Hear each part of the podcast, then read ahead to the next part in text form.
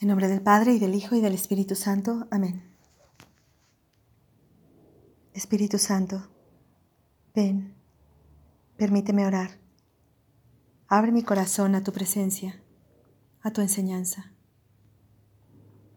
Te doy gracias por el don de mi bautismo, por el don de conocerte, por el don de pertenecer a la iglesia. Dame la gracia de ser fiel a este don tan, inmenso que me has dado. Dame la gracia de valorarlo. Y de valorar también todas las bendiciones que me das a través de mi fe católica. Vamos a meditar en el, en el pasaje de Ruth, capítulo primero, versículos del 1 al 17. Cuando los jefes gobernaban Israel, hubo una época de hambre en Judá. Había un hombre llamado Elimelech, de Belén, el cual tuvo que emigrar al país de Moab con su mujer y sus dos hijos. Su esposa se llamaba Noemí y sus dos hijos se llamaban Mahlon y Kilión.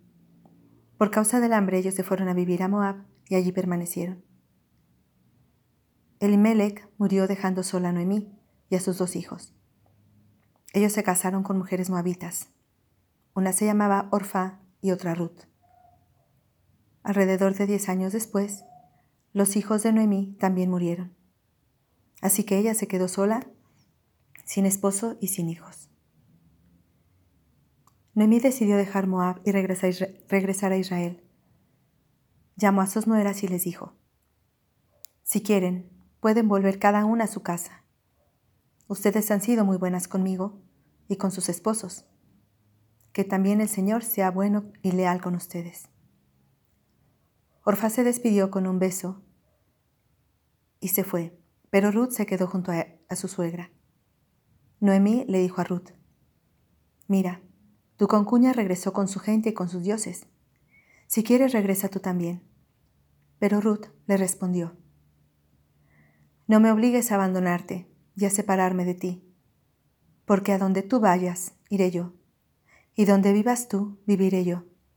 Tu pueblo será mi pueblo, y tu Dios será mi Dios. Donde tú mueras yo moriré, y ahí seré sepultada. Que el Señor me dé este castigo si no cumplo con esta promesa, pues será solo la muerte la que nos ha de separar. Palabra del Dios, te alabamos Señor.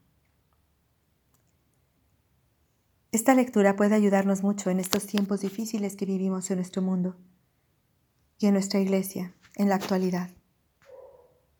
Quiero comenzar explicando los nombres. Sabemos que los nombres en la Biblia tienen un significado muy profundo. Bien significan la misión o la identidad de la persona. Así, Elimelech significa el que tiene a Dios por rey. Noemí, dulzura, encanto, más adelante Noemí querrá eh, llamarse Mara en lugar de Noemí, porque por el sufrimiento que tiene eh, de dulzura ha cambiado a amargura, que es lo que significa Mara.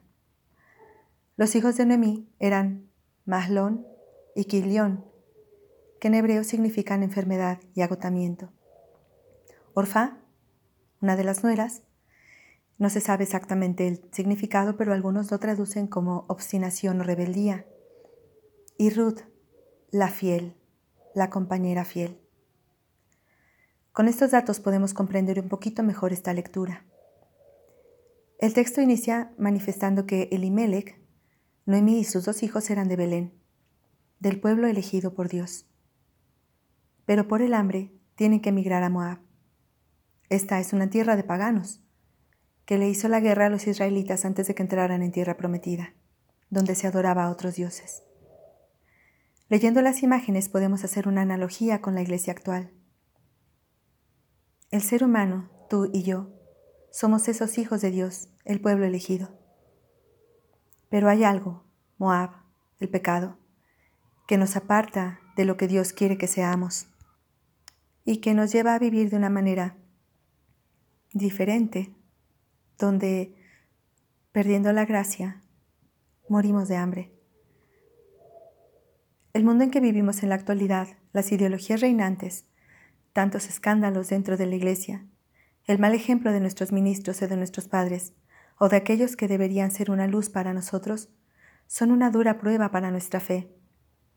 Si a esto le sumamos las enfermedades, las injusticias, el agotamiento en la fe, es muy fácil que perdamos la esperanza en Dios y que Dios ya no sea nuestro rey y que nos vayamos como Orfá en busca de otros dioses que creemos que sí nos van a resolver la vida. He visto a tantas personas que se desalientan por esos malos ejemplos, que al, que al pedir y no recibir lo que piden se van en búsqueda de una divina o de una bruja, o simplemente se meten en ideologías que prometen soluciones fáciles, inmediatas, pero que a la larga les atrapan y golpean no solo su fe, sino también sus valores fundamentales, y les dejan incluso espiritualmente pobres aunque también materialmente. Noemí puede representar a nuestra iglesia, que sufre la muerte de sus hijos, y nos pregunta a cada uno, como Jesús preguntó a los discípulos, después del discurso de pan de vida, ¿también ustedes quieren marcharse? Qué hermosa la respuesta de Ruth.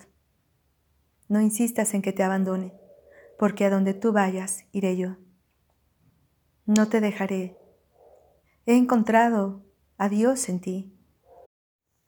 Tú eres santa, no por las personas que te habitan, sino porque has sido fundada por Cristo y Él vive en ti, porque el Espíritu Santo te vivifica y allí, en la iglesia, se nos da la gracia a través de los sacramentos, porque en ti encuentro sabiduría para mi vida, paz para mi corazón fortaleza para la lucha y alimento y guía para mi peregrinar. Das la palabra y el pan de vida. Tú eres una barca cuyo capitán es Cristo. Y Él prometió que ni todas las fuerzas del infierno podrán hacerla naufragar. Señor, hoy te pido de rodillas, hazme fiel hijo de la Iglesia. Dame la fuerza de permanecer fiel a mi fe católica, a pesar de tantas dificultades de tantos malos testimonios, del cansancio. Ayúdame a conocerla, a conocer su sabia y milenaria doctrina. Un día, el joven Francisco escuchó una invitación de Cristo a su corazón. Repara mi iglesia. Este pensó que debería reconstruir una pequeña iglesia de su pueblo que se estaba cayendo de vieja. Jesús le hizo saber que no era una construcción, material la que quería que reparara, sino la santidad de la iglesia, que estaba siendo tan golpeada por la poca santidad de sus ministros.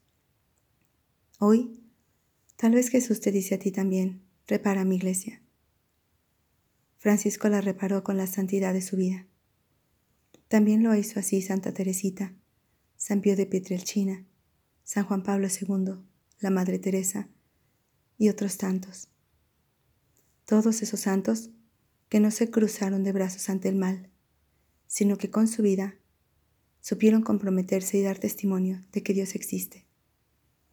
Y le dejaron manifestar su misericordia y su santidad a través de ellos.